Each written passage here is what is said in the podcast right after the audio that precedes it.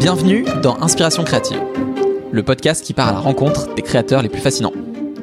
Alors on a rencontré beaucoup d'univers différents depuis 12 épisodes, et pour cette 13e rencontre, j'accueille pour la première fois un artiste peintre reconnu qui s'appelle Raphaël Federici. Raphaël, c'est quelqu'un qui pratique un art qui est à la frontière de la peinture classique, de la peinture aérosol et du dessin. Et il joue aussi beaucoup avec d'autres formes d'art, comme par exemple la sculpture ou la menuiserie. Mais au-delà de ça, c'est quelqu'un qui a une personnalité exceptionnelle. Très très loin de l'image de l'artiste tourmenté qu'on peut avoir. Raphaël, c'est quelqu'un qui crée son environnement pour imaginer des œuvres qui vont plutôt s'inspirer du bonheur et non pas de la souffrance. On a parlé de la curiosité, des clichés de la créativité, de la structure, du travail, mais aussi des peurs et des galères qu'on peut rencontrer en tant que créateur. C'est un épisode génial. Pour tous ceux qui veulent rejoindre la communauté Inspiration Créative, je vous mets un petit lien en description sur www.kiliantalin.com slash inspiration. Vous êtes les bienvenus si vous avez un projet ou une idée que vous voulez développer et que vous voulez recevoir tous les lundis des conseils pour avancer. Je vous mets le lien en description. Bonne écoute Salut Raphaël Salut Comment tu vas? Super bien, euh, belle journée euh, grisaille parisienne, euh, ça fait plaisir. C'est clair. je suis super content de t'accueillir parce qu'on s'est rencontrés vraiment complètement par hasard il y a quelques semaines mm. à Aix-en-Provence dans une, un atelier d'encadrement, complètement par hasard. Complètement, mm. complètement. Et, et, en fait, je suis venu te voir samedi au Lavomatique, samedi soir. Et c'est là aujourd'hui, on est en train d'enregistrer, donc il y a peut-être un peu de bruit autour de nous lié aux, aux, œuvres qui s'en vont parce que tu termines une expo ici. Oui, aujourd'hui, effectivement. Et alors, quand je suis venu samedi soir, j'ai lu sous un de tes tableaux une phrase qui m'a marqué, qui se terminait en disant Quel miracle de s'inspirer non pas de la souffrance, mais dans le bonheur. Et alors, ça m'a beaucoup marqué parce que je me suis dit, enfin, j'ai eu l'impression quand je l'ai lu qu'il y avait un truc qui tranchait en toi avec ce côté un peu parfois qu'on a du milieu artistique où bah, il y a l'artiste torturé, euh, la création dans la souffrance. Et je me suis dit, toi, c'est tout, à fait l'inverse. Est-ce que c'est -ce vrai Ouais, c'est exactement ça. Et j'en ai presque fait une science j'ai pu constater euh, effectivement que dans le milieu de, de l'art avec un grand A, euh, il y avait des sources d'inspiration qui étaient assez communes, euh, qui sont souvent les drogues. Ça, c'est avéré je, je C'est constaté. en tout cas, quand on va voir le, au sommet du panier, on voit que c'est largement prédominé par effectivement les prises de drogue, les prises d'alcool. C'est des gens qui, qui, vont même potentiellement mourir très tôt, le, club des 27, euh, des, et des gens qui sont massivement torturés. Euh, alors souvent on se dit, ben oui, mais euh, les grands artistes de l'époque, début 1900, se, se défonçaient à l'absinthe, aller, et c'est comme ça que des mouvements comme le dadaïsme sont nés. On a cette image-là en tête, hein, c'est dans, notre inconscient collectif. Et justement, je pense que les médias euh, en passant par le cinéma ou les médias mainstream, tout ça, euh, euh, pousse justement la romance à son paroxysme en montrant que des cas comme celui-ci. Moi, j'ai eu un problème tout de suite, c'est que j'ai été allergique aux drogues immédiatement. Donc ça a commencé juste avec mon premier joint que j'ai absolument pas bien digéré. Donc j'ai fait un vrai bad et j'étais jeune, hein, j'avais 15 ans. À partir de ce moment-là, j'ai complètement arrêté l'idée même de pouvoir euh, me défoncer. Donc c'était euh, déjà euh, en dehors de, mon système euh, début. L'alcool aussi, ça n'a jamais fait très bon ménage. Au départ, ça allait pas bien et très très vite, ça me faisait plus rien, à part me fatiguer. Donc j'ai dû être sain malgré moi. Et dans ce milieu-là, qui est l'art de façon générale, parce que j'ai commencé par la musique, je suis passé par le théâtre, j'ai fait de la mode, ensuite tout ce qui est art appliqué, j'ai fait du design, euh, de la publicité, pour finir ensuite euh, dans, dans, la peinture. Euh, je n'ai rencontré que des artistes dans ces cas-là. Et surtout, ce que j'ai remarqué, c'est que le public encensait ces artistes et était admiratif parce que c'était, c'est toujours un peu bercé de mystère de voir un, hmm. humain se, se, se, détruire en live et de pouvoir l'observer euh, avec un œil euh, presque voyeuriste, quoi. Et de se dire, ok, cette personne-là va se détruire et à travers elle, je vais pouvoir le vivre sans moi-même me mettre en danger.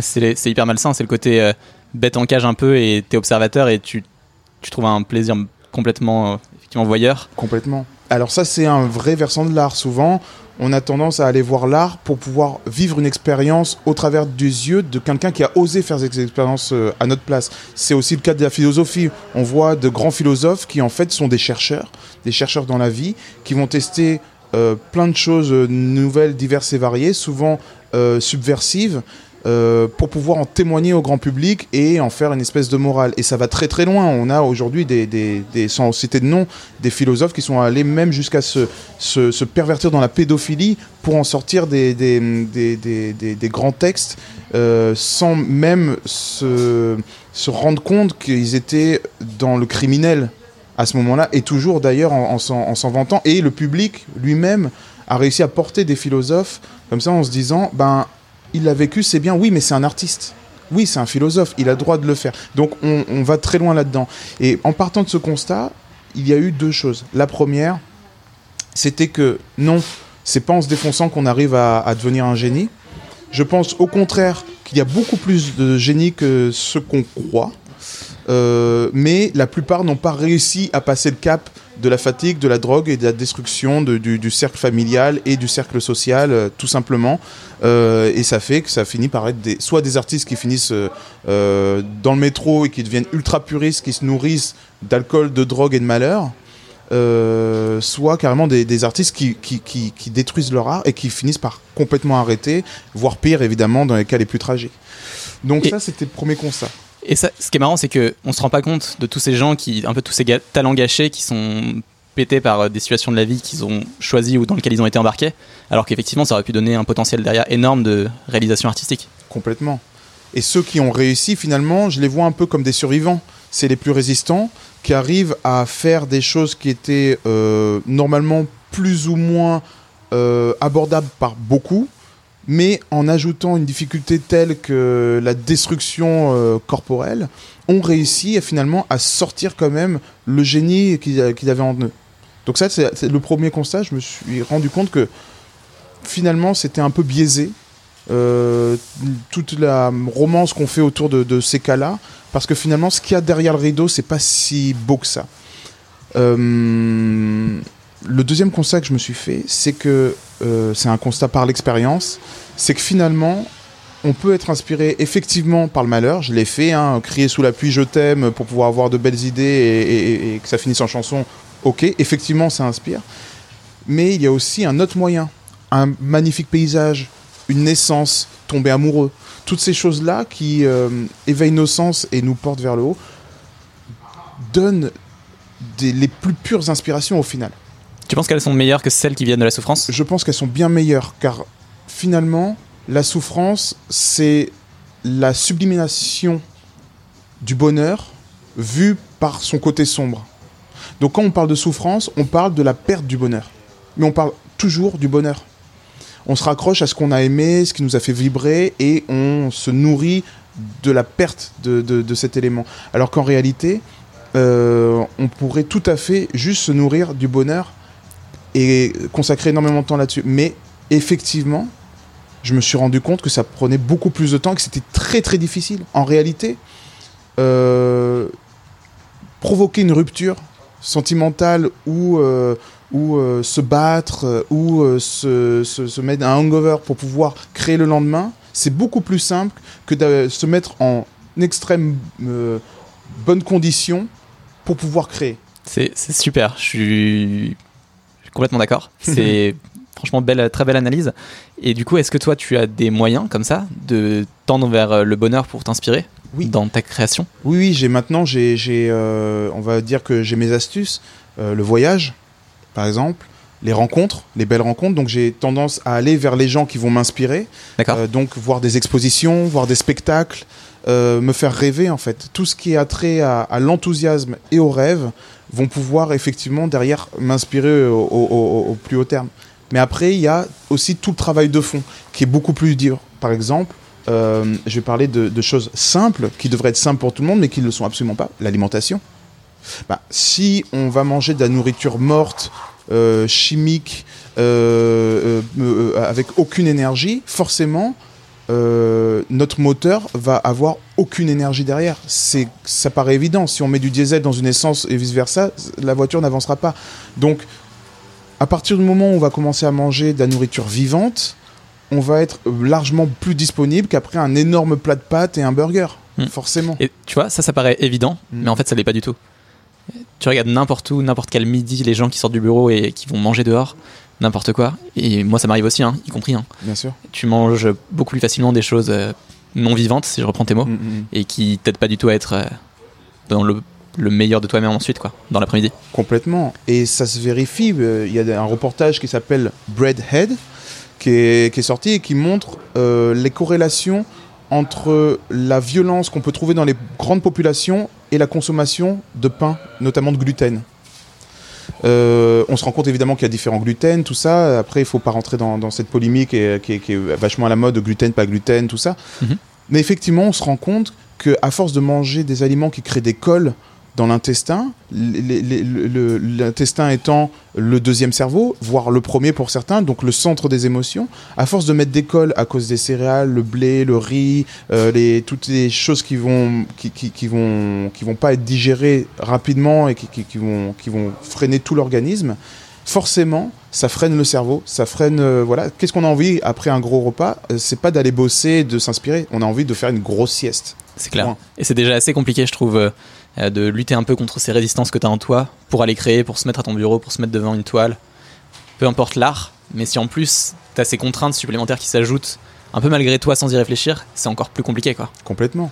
Et euh, pareil, si euh, tous les trois mois on a un rhume, tous les trois mois on a une gastro, tous les trois mois on tombe malade, on sait pas ce qu'il y a, les migraines à répétition, tout ça, au final ça nous laisse très très peu de temps pour pouvoir bosser, s'inspirer et faire des choses qui, qui, nous plaisent et avoir ne serait-ce que des intuitions. L'idée est de pouvoir être proche de, de, notre, de notre moi en fait. Il y a encore un peu ce mystère euh, dans le fonctionnement du cerveau, je trouve, mm. sur comment les connexions se font et comment faire en sorte qu'elles deviennent de plus, plus, en plus importantes et qu'il y ait des petites idées, des formes de créativité qui émergent. Quoi. Mm.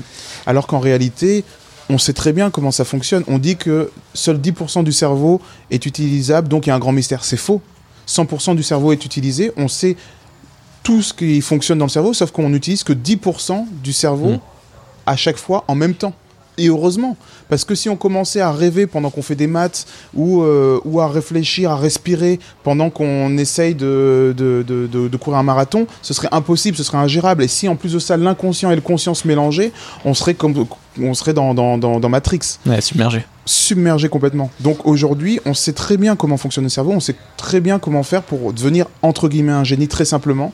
Bien manger, bien dormir, et avoir une prédisposition environnementale saine, c'est-à-dire ne pas avoir un patron qui nous crie dessus tous les matins, pas avoir des engueulades à répétition, euh, pas être submergé par, euh, par, par, des dettes, tout ça. À partir de ce moment-là où, où on a effectivement euh, un environnement sain, ce qu'on appelle l'épigénétique, en regard de la génétique, va prendre le dessus, c'est-à-dire que la génétique, c'est ce qu'on on a par défaut et qui nous a été donné par nos parents. Ça, c'est environ 5% de l'ADN les 95% de autres sont de l'épigénétique, c'est l'adaptation du corps, du vivant, à son environnement. Donc si on a un bon environnement, on va pouvoir développer n'importe quelle compétence, apprendre je ne sais pas combien de langues en même temps, on va pouvoir avoir des idées lumineuses, on va pouvoir euh, apprendre un art martial s'il faut. Ouais, bien sûr. Ça, c'est, je trouve que ça relâche aussi. Tu te dis en fait, euh, tout est possible, tout est accessible. quoi. C'est toi qui joues sur euh, ces paramètres de l'épigénétique. C'est ça. Mais à condition qu'on soit partant pour imposer une certaine rigueur dans sa vie. Complètement. Est-ce que toi, tu as une sorte de discipline, une sorte de cette rigueur justement Est-ce que tu l'as dans ta façon de créer euh, Peut-être même de manière très concrète, quand tu es face à une toile, quand tu es face à quelque chose que tu veux sculpter? À quoi ça ressemble ta journée? Comment tu essayes d'insérer cette discipline ou cette rigueur? Alors justement, euh, j'ai besoin d'être euh, dans de bonnes dispositions, des dispositions de bonheur. Pour ça, ça peut prendre plusieurs jours. Euh, parfois, j'ai pas envie. Parfois, je suis un peu fatigué. Parfois, j'ai mal mangé parce que je, je, je suis, euh, je, suis, pas non plus dans, dans l'hyper excellence euh, à la moine Shaolin. Hein. je, me, je, me, je, me, laisse des possibilités de, de, de, de toutes choses. Donc, je mets du temps à me créer ce moment qui va être un moment de magie une fois que je suis dans les bonnes dispositions, c'est-à-dire que je suis bien reposé, que tout va bien avec ma famille, qu'il n'y a pas de, problème majeur, que j'ai pas de, voyage qui va tomber dans les 2-3 jours, euh, que je suis donc pas en stress, là je vais m'installer devant ma toile et je vais commencer à dessiner, à faire mes petits crayonnés, mettre la bonne musique, euh, me faire mon petit plateau à côté, euh, petit plateau repas, être euh, peut-être avoir fait mon sport avant, peut-être voilà, mettre la, mettre la meilleure disposition en route pour que ça se passe bien. Et à partir de ce moment-là, là, je deviens carrément un geek. On me reconnaît pas. Si on parle à ce moment-là, d'ailleurs, on peut être potentiellement étonné parce que je vais répondre complètement à côté ou je vais être submergé par des émotions, mais ce sont généralement de très belles émotions. Et en plus de ça, euh, j'écoute parfois de la musique, mais surtout j'écoute des conférences en même temps que je peins. Donc je vais m'inspirer du thème que je suis en train d'aborder souvent, ou alors je vais juste continuer à, creuser des thèmes qui m'intéressent le plus souvent possible. Et à ce moment-là, la magie opère. Mais effectivement, c'est si j'essaye de refaire exactement la même toile, bon déjà c'est compliqué parce que c'est fait à la main, mais si j'essaye de refaire cette même toile dans d'autres dispositions, je vais très vite me rendre compte que j'en suis parfaitement incapable parce qu'il y avait une condition optimum qui a fait que j'ai pu créer ça et que c'était un moment de vie qui ne, qui ne réexistera plus. Ouais, je comprends. Mais du coup, par exemple, il y a des dispositions qui sont arrivées dans ta vie qui sont forcément euh, hyper positives, ou au contraire, peut-être qui t'ont bloqué à certains moments de ta vie ou pendant quelques mois, quelques peut-être quelques années où tu étais plus fermé sur ça. Je pense, euh, tu m'as dit que tu avais récemment eu une petite fille. Mm. Ça a dû forcément t'inspirer, t'alimenter énormément sur ces prédispositions créatives. Euh, tu l'as vu à certains autres moments où ça pouvait être difficile, ou tu avais un peu les vannes de la créativité fermées Alors le contraire, effectivement, euh, arrive souvent. Et c'est euh, la plupart du temps lié justement à mon couple. S'il y a des disputes, s'il n'y a pas d'harmonie dans mon couple, dans ma famille. ma petite a 18 mois aujourd'hui, donc c'est avec elle tout se passe très très bien. Hum. Mais effectivement, quand dans ton binôme ça se passe pas extrêmement bien, ça peut tout casser. À ce moment-là, je suis incapable de créer jusqu'à ce que ça se règle. Donc ça devient une priorité finalement d'installer une harmonie dans ma famille au sens large aussi, hein. quand ça se passe euh, moins bien dans ma belle famille, tout ça, je vais effectivement avoir des moments où je vais pas créer comme je pourrais créer, ça va me prendre 2, 3, 4 jours, une semaine pour m'y remettre. Donc c'est effectivement, euh, comme il n'y a pas l'option boire un gros whisky et se mettre à peindre, euh, effectivement, les vannes peuvent se fermer très très facilement, très rapidement. Mais pour pas que ça arrive trop, je me protège énormément aussi. Comment tu fais? Je j'évite les relations toxiques.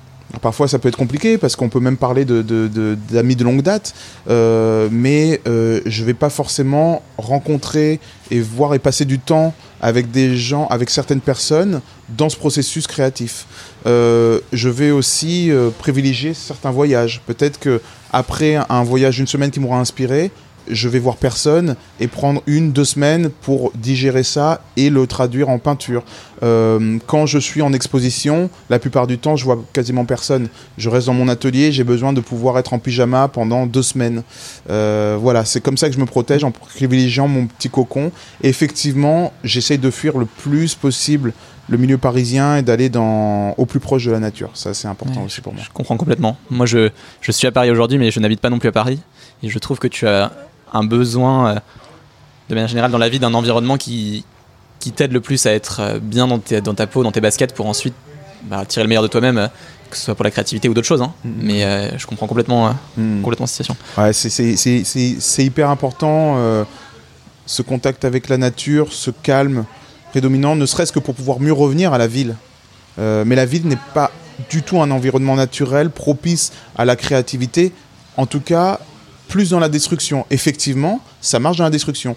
On prend le métro, on dort pas, on fait des rendez-vous jusqu'à tard le soir, on se lève tôt le matin, on reprend le métro, on fait 10 euh, rendez-vous, on rentre de ça, on est claqué. Le problème, c'est que si en rentrant de ça, on reste dans le même environnement, comment on fait pour recharger les batteries?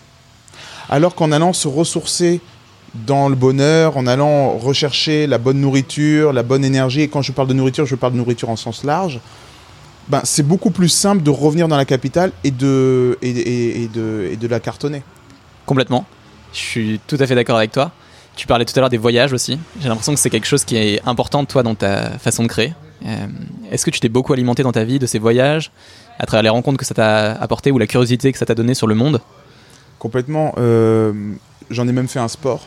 Au départ, j'ai pas voyagé euh, toute la première partie de ma vie, toute la moitié de ma vie, enfin même plus je suis resté dans ma petite bourgade aixoise, j'avais même pas visité la capitale. Et un jour, j'ai eu l'occasion de, voyager, alors que j'en avais pas forcément besoin, ça m'a jamais appelé. j'ai commencé à voir du pays. Euh, à partir de ce moment-là, je me suis rendu compte que bah, ça m'apportait vraiment humainement parlant. J'avais des révélations. J'ai commencé à réformer ma vie totalement en, en, me confrontant à mes premiers livres de développement personnel, par exemple. T'en as un? Qui t'a beaucoup parlé The Secret.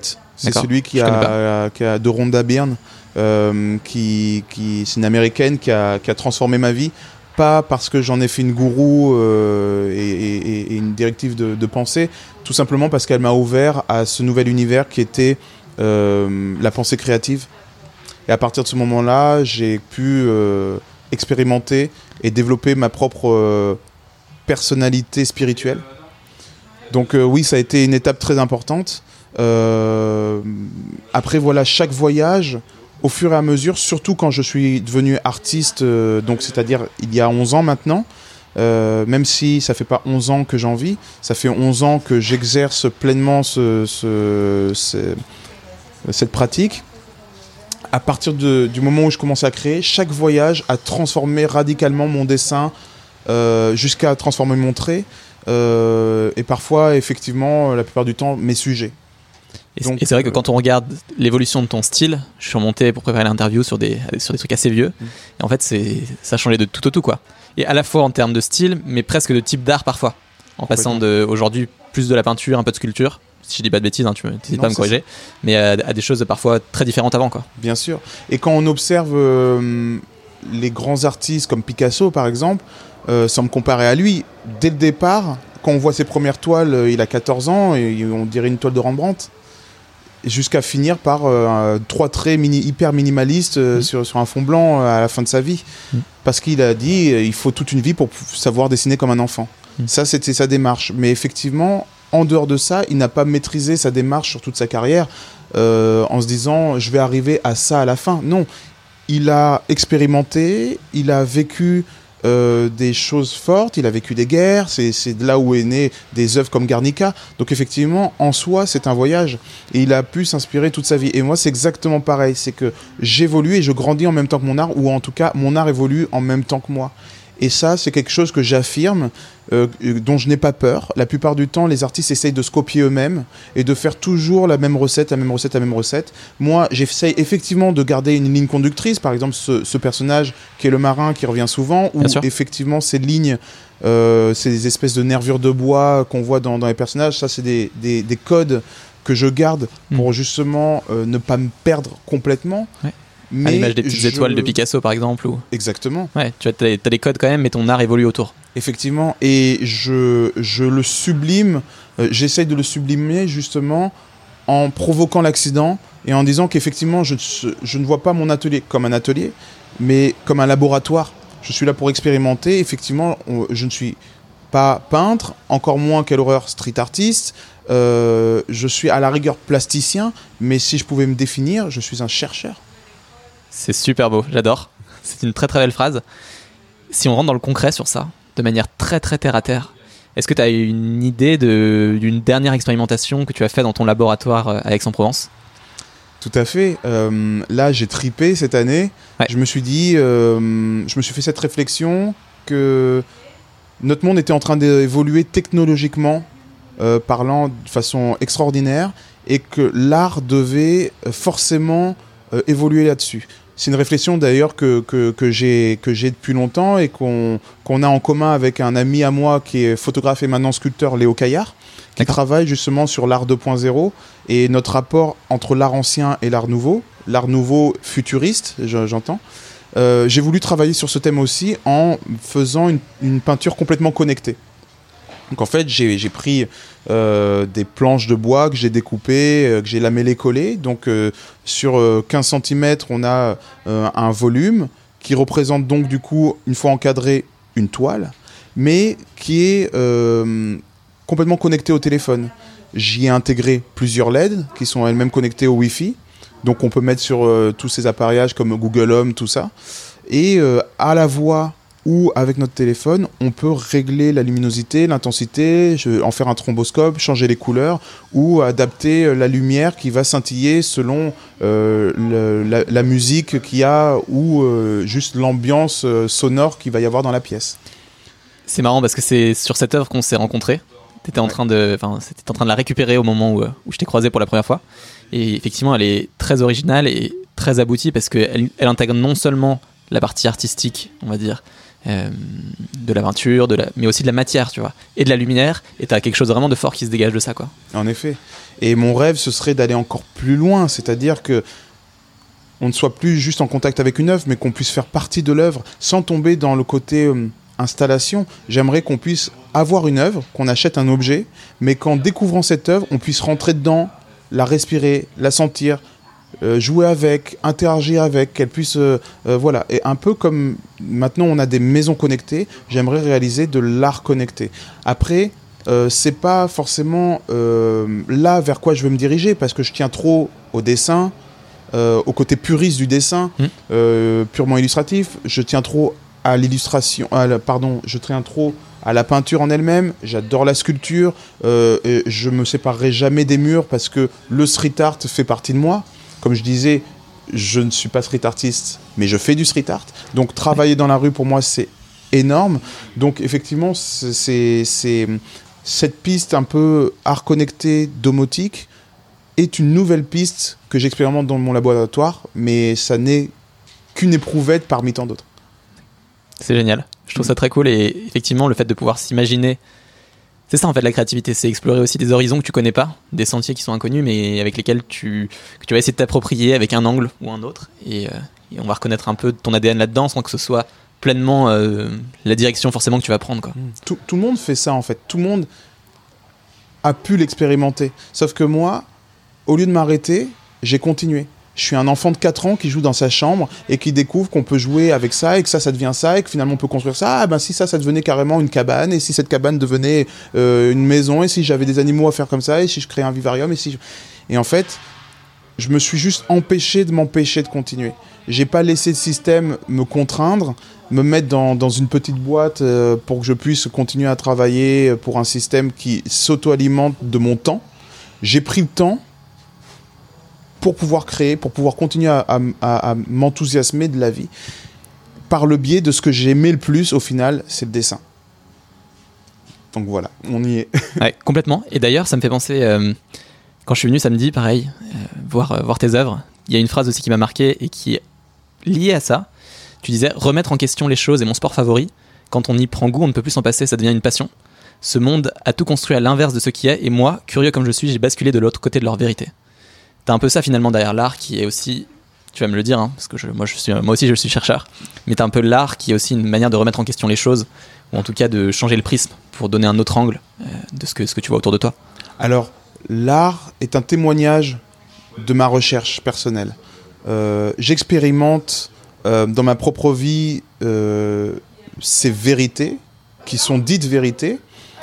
au moment où justement j'ai ma réponse, je la digère, je l'expérimente par moi-même, et une fois que j'en ai, euh, une fois que c'est devenu une évidence, là, je le propose au public en traduisant de la façon la plus simple possible et la moins, euh, on va dire, euh, contraignante, la moins moralisatrice possible. Je vais le proposer au monde. Mais à ce moment-là, j'essaye d'être dans un langage le plus universel possible. Que tout le monde puisse comprendre une évidence ou que je puisse, euh, sans parler d'évidence, au moins interloquer sur un sujet précis que moi j'ai fini par maîtriser, mais euh, effectivement maîtriser par mon propre prisme. Donc euh, je ne parle moi-même pas d'une vérité, mais bien d'un constat personnel que je partage. Bien sûr, c'est c'est le, signe un peu de ton, ton, parcours personnel qui se met sur la toile ou sur, sur ton œuvre. Mm, mm. Pendant, désolé pour le petit retour, pendant 12 ans, 11 ans en tout cas, tu t'es mis à peindre, à développer euh, différents euh, types d'art, etc. Est-ce qu'il y a un moment où tu as eu peur de ne pas percer? Euh, Jamais. parce que dès le départ, je pensais que je ne percerais pas. D'ailleurs, j'avais un autre métier qui était la direction artistique, qui fonctionnait plutôt bien, donc j'avais pas forcément besoin que ça perce. C'était un passe-temps au début? C'était un besoin. Dès le départ, le dessin est devenu... dès le départ, le dessin m'a sauvé en fait. Donc ne pas dessiner n'était pas possible pour moi. Donc mes premiers métiers, mes premières études ont été autour du dessin. En tout cas, les études que j'ai pu euh, assumer euh, quand j'ai réussi à rentrer dans des écoles spécialisées, dès le départ, le dessin a pris une place hyper importante dans ma vie. Donc, ma question, c'était comment transformer ce dessin euh, effectivement en, en, argent pour pouvoir en vivre et continuer à dessiner. C'était mon seul objectif. À partir du moment où cet objectif était rempli, j'avais déjà gagné. Donc j'ai gagné depuis bien longtemps. Ça, ce n'est que du bonus. Et être un artiste reconnu, ça n'est que de l'hyper bonus. Euh, donc j'ai jamais eu peur que ça ne fonctionne pas. Effectivement, aujourd'hui, euh, je fais les choses avec beaucoup plus de sérieux, ne serait-ce que parce que je suis père de famille.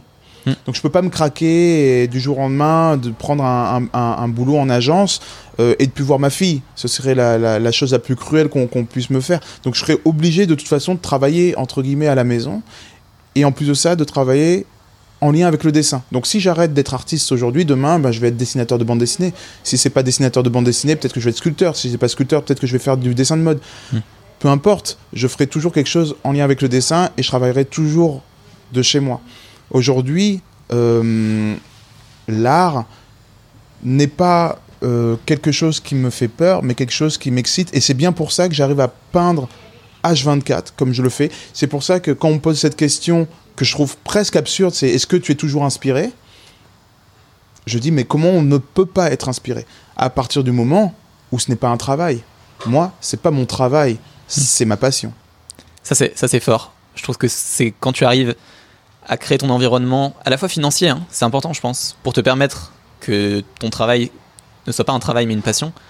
C'est bon, le, le contrat est rempli et ce que tu dis et je trouve relâche aussi une certaine pression. C'est à partir du moment où j'en vivais, tout le reste était bonus. Et maintenant, euh, je, m'éclate parce que j'ai la possibilité de, le faire, mais comme une passion, en enlevant cette pression aussi. Mais tu vois, franchement, euh,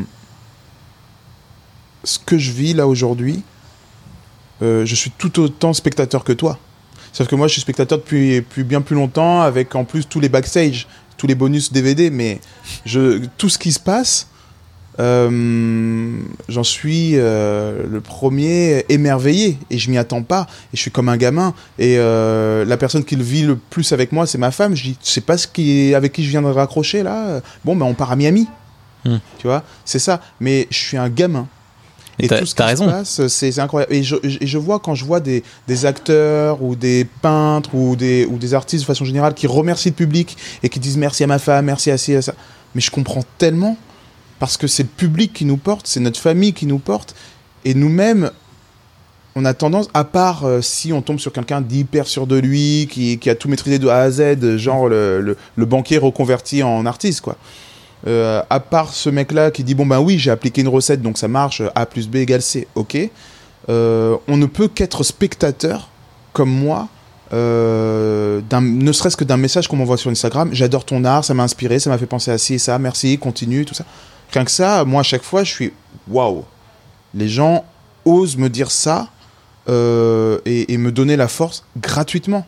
C'est incroyable. Je suis entièrement d'accord. Et tu vois, moi, je suis à un niveau enfant, mais effectivement, quand tu reçois un retour sur un enregistrement ou une rencontre qu'on a fait comme celle qu'on fait là, c'est le. Je trouve qu'en tant que créateur, c'est le plus beau retour qu'on puisse te faire et, ça a une valeur énorme. Et on le dit pas assez. Et, je suis sûr que quand tu veux même des, des gens euh, très très avancés, euh, Robert De Niro ou tu vois, quelqu'un qui a un 40 ans de carrière derrière lui, il y a quand même une. T'es forcément touché. Ça devient une habitude peut-être plus, mais t'es forcément touché par ça. Écoute, moi je suis dépassé. Ça m'est arrivé de, de parler, d'écrire spontanément à des artistes que j'admirais et de leur dire j'adore ton travail, bravo. Et généralement quand j'écris, c'est pas une phrase, c'est euh, j'écris un petit pavé et j'en sens. Et je vois vu et jamais de réponse. Ça, ça me dépasse complètement. Je m'en fous, hein, j'attends pas de réponse. Mais moi, même le petit gars qui est perdu au fin fond de la Tunisie euh, sur son ordinateur et qui dit ah j'adore parce que tu m'as tu m'as créé une émotion chez moi, je vais lui répondre.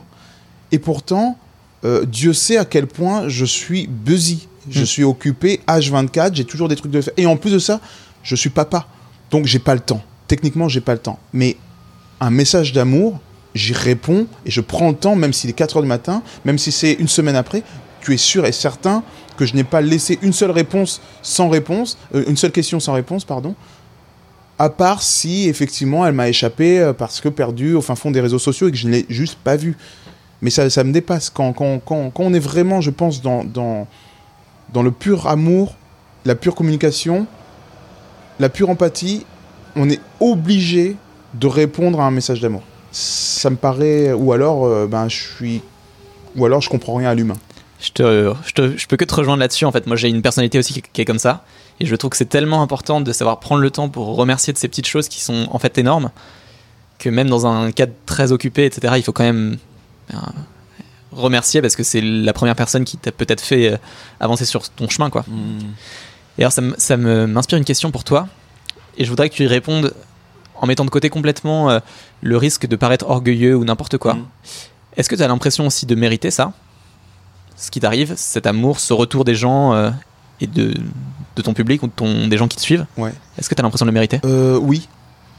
Je suis sûr de le mériter parce que j'ai le nombre d'heures de travail, de sueur et potentiellement de sang qui ont été écoulées pendant tout ce temps-là. Donc forcément, euh, il y a toujours ce truc-là où on voit les gens euh, sortir du lot comme ça, apparaître, mais derrière, il y a des années, des années, des années de travail. J'en suis tellement conscient, j'en ai tellement bavé, j'ai tellement eu peur de ne pas pouvoir payer mon loyer, tellement eu peur de pas pouvoir offrir euh, un toit à ma, à ma famille. j'ai tellement travaillé quand les autres dormaient, quand les autres sortaient, quand les autres voyageaient que oui, forcément, euh, je sais qu'il y a du mérite dans ce parcours-là. Après, est-ce que je mérite ce que j'ai là? Mais je mérite dix mille fois plus. Le problème, c'est qu'aujourd'hui, euh, pour pouvoir avoir plus, il faut rentrer dans les cases du système. Et comme je refuse de me vendre, euh, et de faire de l'art commercial, et d'aller voir et dire Ah, regardez, j'ai fait Mickey, c'est cool, ben, je n'ai pas le mérite que je pourrais avoir par rapport à mon art. Euh, mais c'est comme ça, ça prend du temps, c'est une course de fond. Et je sais qu'un jour, euh, je finirai par avoir ce mérite-là. Peut-être que ce sera pas forcément de mon vivant, j'en sais rien. Mais comme je, je fais un travail qui, quoi qu'il arrive, est authentique, je dis pas sur 100% de ma carrière, mais aujourd'hui, j'essaye de délivrer à 90% un travail qui est vraiment authentique et porté, voué à l'autre, avec un message que j'espère inspirant et impactant, euh, forcément, ne, serait-ce que ça, ça a du mérite. Et tous ceux qui mettent, qui mettent en œuvre leur temps et leur carrière euh, pour faire évoluer les autres devraient avoir ce mérite-là et dix fois plus que ça. C'est, je suis tout à fait d'accord et je trouve qu'on ne le voit pas parce que ça c'est, on en parle souvent, mais c'est la partie qui est immergée de l'iceberg et qui sont tous les efforts que tu produis pour arriver là, tout le, le temps que tu choisis de, de ne pas investir sur d'autres choses, les sacrifices et les risques que tu prends aussi. Est-ce que par rapport à ça aussi, il y a eu des moments où tu as été soumis à des critiques qui t'ont marqué? Euh, Je sais que c'est très présent dans l'art et j'imagine que c'est le cas aussi pour toi. Est-ce qu'il y a des, parfois des, des, pensées presque méchantes ou en tout cas qui t'ont fait souffrir de critiques Bien sûr, j'ai même reçu des menaces de mort. C'est vrai? Donc euh, je suis allé très très loin là-dessus. En plus, euh, dans l'art urbain, euh, vu que je fais l'art dans la rue, je suis catalogué art urbain. Il y a des vrais puristes, graffeurs notamment, qui ont pu être très durs avec moi. Et encore aujourd'hui, j'ai un paquet de haters sur, les côtes, mais c'est des gens que je vois pas, que je côtoie pas. quand on me raconte, ça m'intéresse pas. Et en fait, techniquement, j'ai pas le temps. J'ai trop d'énergie à dépenser dans, dans, mon amusement, en fait. Donc très égoïstement, euh, tout ça n'a aucun impact sur moi. En revanche, c'est aussi une technique pour me protéger, de ne pas me lier à ces énergies-là. Et par rapport euh, à ce qu'on disait dès le départ, c'est que moi, je me nourris du bonheur et pas du malheur. Donc si je commence à, me brancher sur ce genre de fréquence, bah, j'ai tout perdu et ils auront surtout tout gagné. Donc euh, oui, j'imagine que j'ai encore beaucoup de personnes euh, qui, m'apprécient pas humainement, parce qu'ils trouvent que je me, je me mets trop en avant, que je suis trop sûr de moi. Ça, c'est quelque chose qui revient souvent.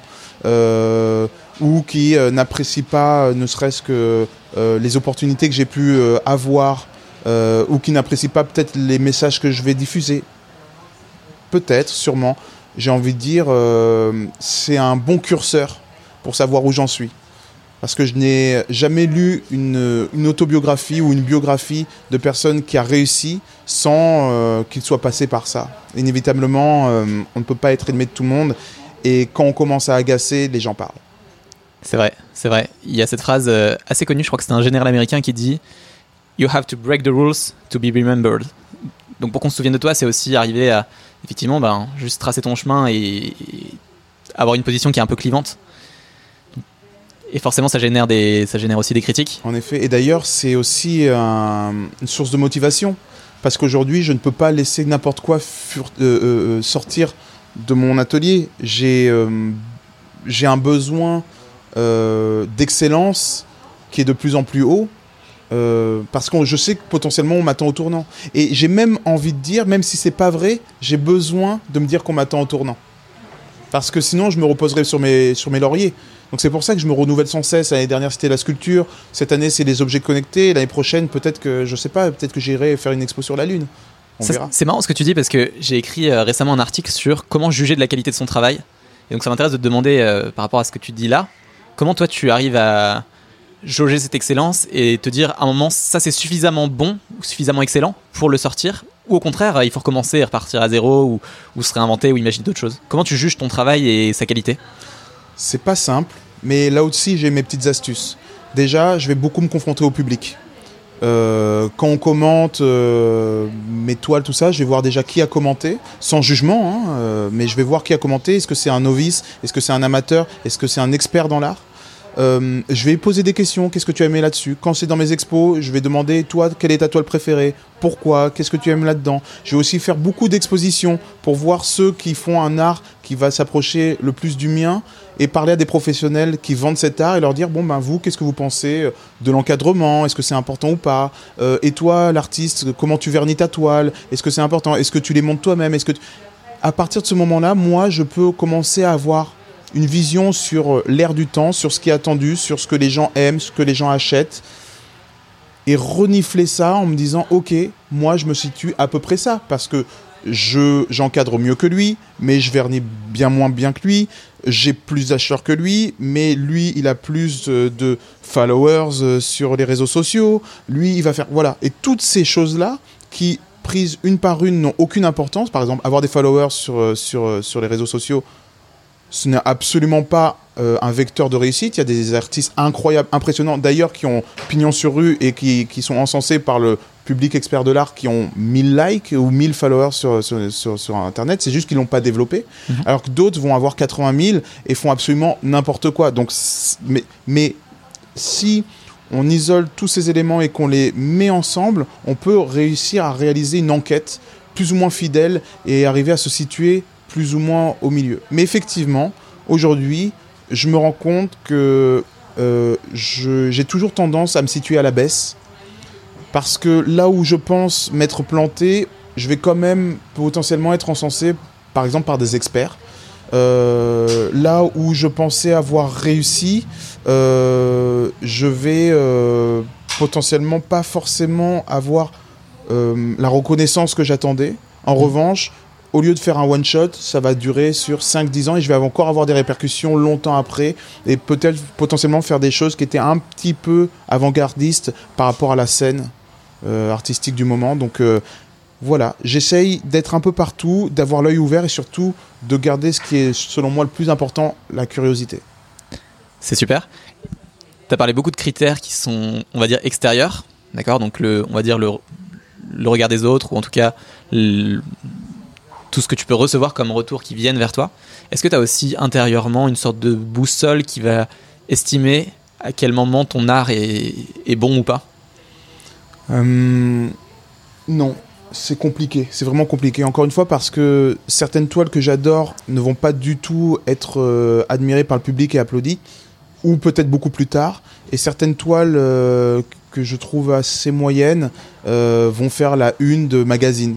Donc euh, moi-même, je me rends compte que je suis un peu à l'ouest par rapport à moi-même. Donc je, me fais le moins confiance possible par rapport à ce qui est cool ou pas. Donc je me, fie beaucoup plus au regard des autres. Euh, voilà. Par exemple, moi, il y, a une image qui me revient souvent. euh, c'est les, euh, les expériences de mort imminente, c'est les NDE. Ce qui me fascine là-dedans, c'est que les gens disent bon ben là, j'ai quitté mon corps et je voyais un corps vu de dessus. Mais j'ai mis du temps à me reconnaître. Pourquoi? Parce que quand on quitte son corps, quand l'esprit quitte le corps, en fait, il finit par se voir vraiment comme il est. Et il ne se reconnaît pas. Parce que si on dit hé, regarde, c'est Paul dans une voiture, c'est beaucoup plus juste que de dire hé, regarde, c'est Paul qui passe. Si on dit c'est Paul qui passe parce que Paul est dans une voiture, c'est complètement faux. C'est Paul qui est dans une voiture qui est en train de passer. Donc là, c'est pareil. Quand on dit c'est Raphaël Federici qui est là, ben non, c'est pas vrai. C'est une âme qui est dans le corps qu'on appelle Raphaël Federici qui passe. Mhm. je comprends. Donc moi-même, je n'ai pas ce recul-là parce que je suis moi-même dans ma propre voiture, je suis dans mon propre véhicule. Par contre, les autres, eux, captent mon âme. Hmm ils peuvent te donner des retours que toi tu ne vois pas forcément parce que toi tu es en train de tracer ton chemin et tu vois pas forcément tout ce qui se passe. Complètement. Et nous sommes des êtres sociaux faits pour vivre en société, donc on a besoin du retour de la société. Si on était seul, humain sur Terre, on ne saurait pas qui on est. Parce qu'on n'aurait aucun reflet? On ne saurait pas si on est bon, si on est mauvais, si on est intelligent, si on est bête, parce qu'on n'aurait personne avec qui se comparer et personne pour nous dire je pense que tu es comme ça et moi je pense que tu es comme ça, donc analyser ce que l'autre pense de lui-même par rapport à ce qu'on voit. Donc forcément, le rapport aux autres, pour moi, est primordial. Moi, ce que je pense, moi, on s'en fout complètement. Après, en tant qu'artiste, euh, je m'exprime, je balance ça, et tu te prends en pleine face, ou pas, et c'est comme ça. Mais pour essayer de pas trop faire n'importe quoi et de taper le plus juste possible, parce que je suis aussi euh, dans des notions de langage universel, le besoin de partager au plus grand nombre, donc j'ai besoin aussi d'être euh, de parler au plus grand nombre, j'ai besoin de me focaliser sur l'autre, ses expériences, ses comptes rendus, ses retours pour pouvoir me situer un peu mieux que si j'étais seul dans ma chambre. Ouais, et on le sent dans ta personnalité. Euh, on va dire que c'est, pour moi, c'est une sorte d'empathie, tu vois. Mm. Et je l'ai vu quand tu accueilles des gens euh, samedi à la, fin de ton expo, ou même là quand on parle. T'as un cœur qui s'ouvre aussi et qui est intrigué des autres. Et je pense que ça t'alimente aussi dans, dans ta création. Complètement. D'ailleurs, ça, je fais pas exprès parce que mon père est comme ça. Mon père est même maladivement comme ça. Ça veut dire que je me rappelle d'une scène où on était. Euh, euh, on allait rentrer chez moi, il était déjà tard, on rentrait d'école, il était en retard, donc il devait être presque 19h. Et à 20 mètres de notre porte, il croise un SDF qui commence à lui parler. Il lui a parlé quasiment une heure et demie. Et moi, j'étais là en train de tourner. On rentre, on rentre, j'ai faim, on rentre. Oui, oui, on va rentrer. Et il lui parlait, il lui parlait, il lui parlait. Alors que moi, j'étais presque dans une situation, une situation de danger. Je devais avoir quoi 7 ans, 8 ans et à un moment donné, il a dit oui, on rentre, parce que ma mère était rentrée, donc il savait qu'on pouvait monter ensemble et que je pouvais être gardé par ma mère. Il a pris ma couette et il est parti donner ma couette au SDF. Ça m'a traumatisé. Alors lui, il savait qu'il y avait une autre couette potentiellement qui était rangée dans un placard, tout ça. Mais moi, j'ai juste vu mon père qui pendant une heure et demie parlait à un étranger, qui me considérait pas, qui a considéré beaucoup plus étranger que moi, et qui est allé chercher ma couette me laissant nu pour la nuit, entre guillemets, j'étais en pyjama, hein, mais euh, nu pour la nuit, pour aller lui donner. Même si derrière, j'ai eu ma couette, euh, ma mère s'est occupée de moi, il n'y a aucun souci. Mais du coup, cette espèce d'hyper-empathie maladive a déteint sur moi et je suis incapable de voir quelqu'un rentrer dans une galerie pour mon travail et lui dire Attends, j'ai pas trop le temps là, euh, excuse-moi, tu vois même m'excuser, parfois j'ai du mal et j'ai dû apprendre à dire bah excuse-moi, euh, là je vais juste prendre du temps, mais si tu veux on en reparle ou même on, reprendra un café si tu veux. Euh, mais là et je vais m'excuser, je vais, je vais m'aplatir en excuses. J'ai ce côté-là trop gentil que j'ai gardé justement de cette éducation. Mais c'est, euh, je trouve que la société elle nous, elle nous incite justement à le, à ne pas l'accepter ça, ou du moins que c'est une preuve de faiblesse, alors qu'en fait c'est une force énorme dans ce qu'on entreprend quoi. Mm, mm. Et pour creuser un tout petit peu, est-ce que tu as. J'ai eu l'impression quand tu parlais que tu avais une relation peut-être spécifique avec ton papa, ou euh, peut-être avec, enfin, peut-être avec tes parents en général, mais est-ce que tu as. Est-ce qu'il y a des choses qui viennent de tes parents ou, de ton papa, si je, suis dans le vrai, qui t'ont. Qui te permet, qui, enfin, qui respirent encore aujourd'hui à travers toi et qui t'alimentent dans ce que tu fais Bah oui, euh, c'est évident, ne serait-ce que parce que mes deux parents sont artistes. Mes deux parents vivent de leur art. D'accord. Mes deux parents sont musiciens. Mais mon père, à côté de ça, a fait du dessin d'illustration euh, pour la jeunesse. Donc j'ai grandi euh, techniquement dans une éducation extrêmement alternative. Même si je suis quand même allé à l'école, j'ai mangé un peu comme tout le monde, j'ai une vie qu'on a rarement et qui a fait que j'ai pu euh, vivre ça. Et en plus de ça, deux personnalités très très différentes, très très spéciales. Euh, j'ai une maman qui, elle, est beaucoup dans les énergies, donc très spirituelle, euh, qui a des dons de guérisseuse qu'on contient de, plusieurs générations. Donc, dans ce monde-là, dans lequel j'ai grandi, et mon père qui, lui, a le syndrome de Peter Pan. Donc, il n'a jamais grandi. Ça veut dire que depuis ses 20 ans, il est resté le même. Tu parles à mon père, c'est ton pote, immédiatement. Mais il a une personnalité assez déroutante aussi, c'est qu'il dit pas de gros mots. Euh, il mange à peu près une boîte de sardines euh, dans la journée, euh, pas plus. il est très très très spirituel et c'est quelqu'un qui est maladivement empathique. Donc c'est des gens et aussi quelqu'un qui n'a jamais réussi à rentrer dans le système. Ça, c'est important. Il n'a jamais, il a dû travailler un an ou deux ans pour une entreprise tout ça et le reste du temps, euh, même s'il faisait pas rentrer d'argent, il vivotait et il a toujours trouvé le moyen de faire ce qu'il aimait, de s'éclater, même avec pas d'argent sur son compte du tout, voire pas de compte bancaire. Donc j'ai grandi dans, cet environnement-là, ce qui fait que mes deux parents sont un pour ma mère, euh, ma confidente et celle qui, a, qui, a, qui a mon plus grand euh, soutien et dont je détiens le plus grand soutien, et mon père, qui lui est un pote que je vois de temps en temps quand j'ai envie de le voir et qui vient euh, me fait un gros check, on parle de trucs délirants, viens si on faisait une BD, on fait des projets sur la comète et puis voilà. C'est super intéressant parce que on voit que ça, ça, te touche forcément et quand tu es dans une éducation comme ça, tu as forcément certains trucs qui s'ouvrent dans ta tête un peu différentes aussi pour euh, te mettre sur, sur, le chemin de, la création que tu as, que as mis en œuvre. Quoi. Mm-hmm. Je trouve que dans tous les parcours créatifs que j'ai rencontrés pour l'instant, donc tu es le 13e, il y a aussi toujours des moments. Quoi? Ça porte chance. moi j'y crois pas à ça, mais je sais pas si ah, tu es superstitieux pour un sou. Voilà, super, bah, moi non plus. Il y a toujours aussi des moments un peu de galère ou de doute où, on a l'impression que bah, là ça va pas le faire quoi. T'en en as vécu un peu des moments durs comme ça euh, Ouais, sans arrêt. Sans arrêt. Puisqu'à partir du moment où on est entrepreneur, on a forcément euh, de nouveaux challenges permanents qui te font sortir de ta zone de confort. Donc euh, des moments durs, des coups durs, je les collectionne. en revanche, ils ont beaucoup moins d'impact sur moi que quelqu'un de lambda qui n'a pas l'habitude parce que justement dans sa zone de confort sans arrêt comme j'ai l'habitude de voyager, comme j'ai l'habitude de, euh, d'expérimenter de nouvelles, euh, de, nouvelles euh, rencontres, de nouvelles, des nouvelles pratiques, de, nouvelles expériences de façon générale, je cultive l'accident. Donc quand il y a un accident, c'est juste ma vision de la chose et ma façon de l'aborder qui change plutôt que l'intensité de cet accident-là. Le verre à moitié vide ou le verre à moitié plein, tout simplement. Hmm. C'est euh, une capacité de résilience ou de rebond que tu as Complètement. Dès qu'il m'arrive quelque chose, je vais rebondir immédiatement et je vais pas me concentrer là-dessus, je vais réfléchir à la solution. Et la solution, bizarrement, arrive souvent très très vite. Je comprends. Ça va pour la musique Ouais, très bien, très bien. Ça, ça, fait, ça fera un petit son musical euh, dans le podcast. Je suis sûr que les, les auditeurs comprendront, il n'y a aucun problème. Il y a trois questions que j'aime bien poser à la fin, qui sont des questions importantes pour moi.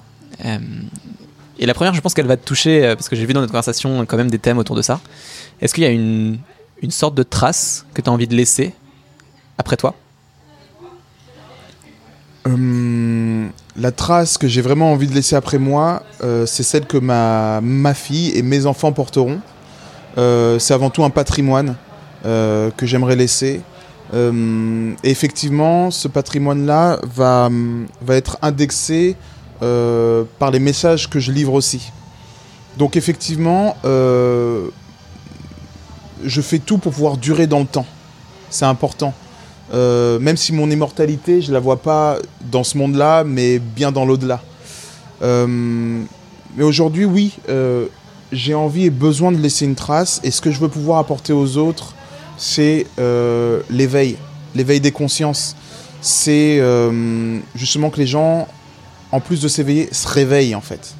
Parce que je suis complètement dépassé qu'avec toutes ces informations qu'on a aujourd'hui, les gens puissent continuer à aller dans le mur et répéter les mêmes erreurs.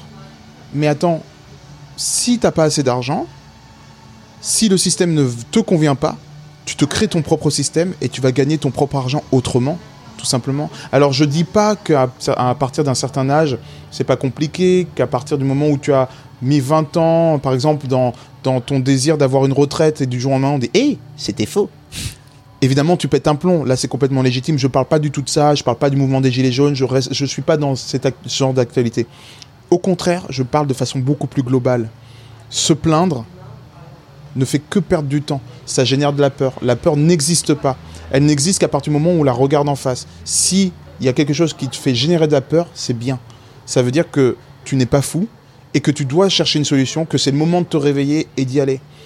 Et il n'y a rien de pire que de démissionner de ses, de ses propres responsabilités à des gens qui savent pour toi. Le médecin, c'est absurde le médecin. Un vrai médecin, c'est quelqu'un qui te dit, tu sais comment être en santé, mange, fais ci, fais du sport, euh, réfléchis comme ça, dors. Voilà, ça c'est un vrai médecin. Mais quelqu'un qui dit, t'as ça, ah t'as bobo, allez je vais soigner tout ça, bon on va réparer, c'est bien, ça fait tant, tu prends tel médicament, tu sais pas ce qu'il y a dedans et tu vas te réparer. C'est absurde, parce que tu ne repars pas du tout avec ta connaissance. C'est on t'a pas appris à pêcher, on t'a donné le poisson dans, et on t'a hmm. mis dans l'assiette. Et en plus de ça, on t'a mis des pesticides, des fongicides, des insecticides dedans. C'est ridicule. Aujourd'hui, celui qui ne sait pas, c'est celui qui ne sait pas voir. On est à l'heure d'Internet, bon sang. Donc c'est ça que je veux euh, offrir aux gens, c'est la possibilité d'être en hyper conscience comme je le suis aujourd'hui. Je n'estime pas être en hyper conscience et être un être illuminé, en revanche, force est de constater que par rapport à ce système complètement endormi, je suis hyper éveillé. C'est ça que je veux traduire par des messages plus ou moins doux. Parce que, encore une fois, je veux pas être moralisateur, je veux pas choquer et je veux rester universel. Et chacun est à son degré d'éveil. Donc, quand tu viens et que tu veux réveiller une famille, euh, voilà, tu vas pas réveiller le père comme tu vas réveiller le bébé, forcément. Mais ce que je veux laisser comme trace, et évidemment, je suis bien conscient que je ne suis qu'un pixel parmi une armée de pixels. Il faut plusieurs gouttes pour faire un océan. Ce que je veux garder comme trace, c'est celle-ci. Faire partie du mouvement de ceux qui arrivent à réveiller les gens et à les faire se recentrer et prendre conscience de leur côté divin, en fait. C'est une très très très belle mission. C'est super important et on, en parlait juste avant de commencer à enregistrer tout à l'heure, mais cette logique de d'éveiller, de prendre des initiatives, de faire des choses différentes. Si toi, tu peux avoir ce rôle d'inspirateur et d'aider les gens à, peu importe leur degré, à s'éveiller, c'est super, super fort. Et tu as dit un truc aussi que j'ai trouvé très fort sur la peur, qui est, il faut savoir la regarder sans, sans qu'elle nous bloque. Et je trouve aussi que la peur, enfin, c'est bête ce que je veux dire, mais la peur, elle nous effraie, c'est normal. Mais c'est aussi de là que viennent les plus grandes forces quand tu regardes 5 ans après, c'est souvent les moments où tu as eu peur qui ont déclenché en toi des, les meilleures choses parce que effectivement quand tu es terrifié c'est compliqué sur le moment mais après coup ça te fait tellement avancer aussi quoi. Complètement. C'est c'est l'alimentation qui est le plus important. Encore une fois l'alimentation dans le sens large. Si on a peur et qu'on cultive cette peur sans se nourrir par une autre source, forcément on va s'en nourrir et ça va devenir notre corps, on va faire un avec elle et ça va nous perdre. C'est une nourriture extrêmement toxique. Hmm. Donc, à partir de ce moment-là, on a déjà perdu d'avance. En revanche, on oublie que pour s'alimenter, il faut autant alimenter le corps que le spirituel. Le corps, c'est l'essence. C'est ah, j'ai peur parce que je vais pas manger demain, j'ai peur parce que je vais perdre mon boulot, parce que je vais pas avoir d'argent. Ça, tout ça, c'est le sens. Mais la spiritualité, elle est en carence la plupart du temps. On parle de carence de vitamine D, de fer, de, non, la vraie carence, elle se passe dans le monde spirituel. Si on n'a pas une spiritualité dans laquelle euh, se fondre, euh, et je parle pas de religion, si on n'a pas une spiritualité dans laquelle se fondre, c'est-à-dire nourrir l'esprit, nourrir l'esprit, comment on nourrit l'esprit? Par euh, des bonnes relations, par le voyage, par cultiver le bien-être, cultiver surtout le don. Qu'est-ce que j'ai fait pour l'autre, comment j'ai aimé et à quel point j'aime? Si on ne se nourrit pas comme ça, ben forcément on n'arrivera pas à se nourrir ailleurs que dans des choses très évidentes qui sont euh, les premières nourritures faciles, la peur, le malheur, euh, mmh. euh, l'accident. Et toi, c'est ça qui, qui, nourrit ta spiritualité? Ce qui nourrit ma spiritualité, c'est Dieu. je crois en Dieu. Et c'est ce qui guide toute ma vie. Maintenant, sans les religions. Par exemple, exactement comme les médecins, moi je suis adepte de physiologie, de médecine, hein, on l'a compris, donc de santé, mais je suis absolument pas adepte du médecin et de la science de médecine, même si effectivement ça sert, se faire opérer, c'est important. Pareil, je suis fasciné par Dieu, par sa création, par Dame Nature, comme on l'appelle, euh, par euh, le miracle de la vie, euh, par, par, la science et le témoignage qu'est cette intelligence qui est le créateur. Mhm. Voilà, c'est, j'y voue une partie de ma vie aussi à, continuer à explorer en ce sens-là et la trace du créateur dans, nos vies, à l'encontre de Darwin. Hein. Mais voilà, ça, ça, a une importance primordiale, mais ça ne veut pas dire que j'ai pas peur non plus. Mhm. je comprends. Mais ces peurs-là vont être vues par le prisme de quelqu'un qui se nourrit spirituellement tellement que ces peurs-là, qui sont souvent donc liées au sens, n'ont plus aucune espèce d'importance euh, dès qu'on l'a exposé à la vraie lumière que c'est, c'est-à-dire un problème qui demande juste qu'une solution qu'on a en réalité juste là, au fond de sa poche.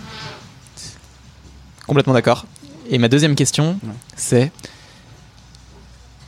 et elle va te plaire. J'y pense pendant que je le dis, hein. je prends le temps de la dire, parce que tu m'as parlé d'éveil. C'est quoi le conseil que tu donnerais à quelqu'un qui veut créer, qui veut se lancer, qui veut avancer sur sa voie et peut-être du coup euh, s'éveiller un petit peu plus sur ce chemin de la création? Quel conseil tu lui donnerais?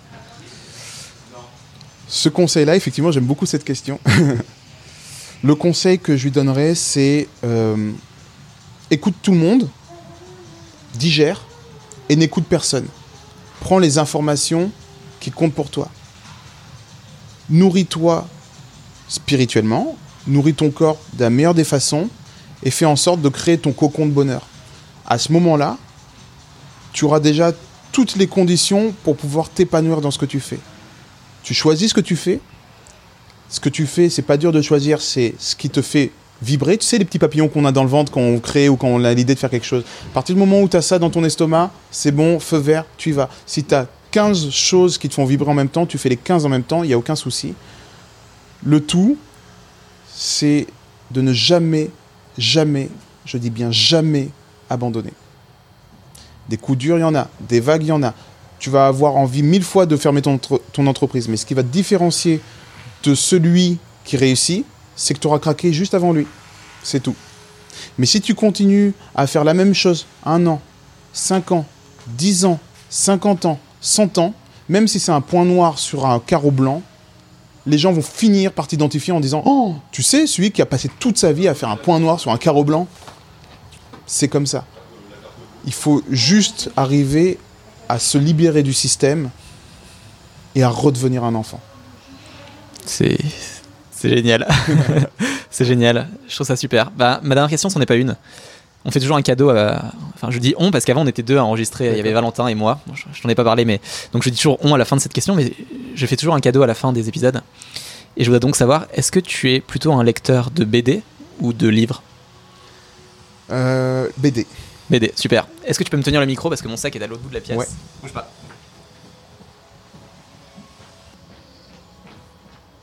Et voilà pour toi. Ah, Me revoilà. Donc c'est une, euh, c'est un cadeau d'une BD que j'ai adoré, qui s'appelle Les Ignorants, qui parle d'une rencontre en fait entre deux mondes complètement différents. Et toi qui aimes la curiosité, ça va te parler, je pense, beaucoup. Qui est euh, celui d'un vigneron et celui d'un écrivain de BD. Et en fait, c'est l'écrivain de BD du coup qui raconte cette rencontre et comment l'autre monde complètement différent alimente le premier monde et comment les deux s'enrichissent de cette rencontre pendant quelques mois où ils vivent ensemble et l'un découvre le vin et l'autre découvre la BD. Magnifique. Voilà, j'espère que ça te plaira. Bah, ça, ça, me touche énormément parce que déjà là, ici, on est au Lavomatique, donc là où on a fait cette exposition. Et c'est un lieu où je mets toutes mes illustrations et notamment où je compte euh, dévoiler ma première bande dessinée sur laquelle je suis en train de travailler. Super. Mais en fait, j'appelle même pas ça une bande dessinée, j'appelle ça un roman illustré. Parce qu'on est euh, dans un.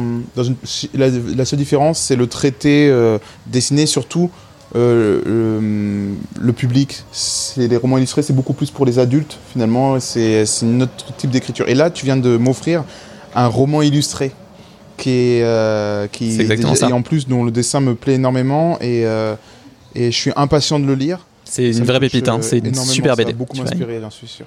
Moi, je suis super content. J'ai hâte de découvrir ta BD. T'as déjà un nom pour ou? J'ai déjà un nom. D'ailleurs, dans cette bande dessinée, on va découvrir le nom du marin. D'accord. Et c'est pour ça que je ne le dévoile pas encore. Ce sera la surprise. Ce sera justement un, temps 2 dans, dans, mon art euh, où on pourra enfin découvrir d'où vient le marin et qui il est. Super. Écoute, euh, Raphaël, merci beaucoup.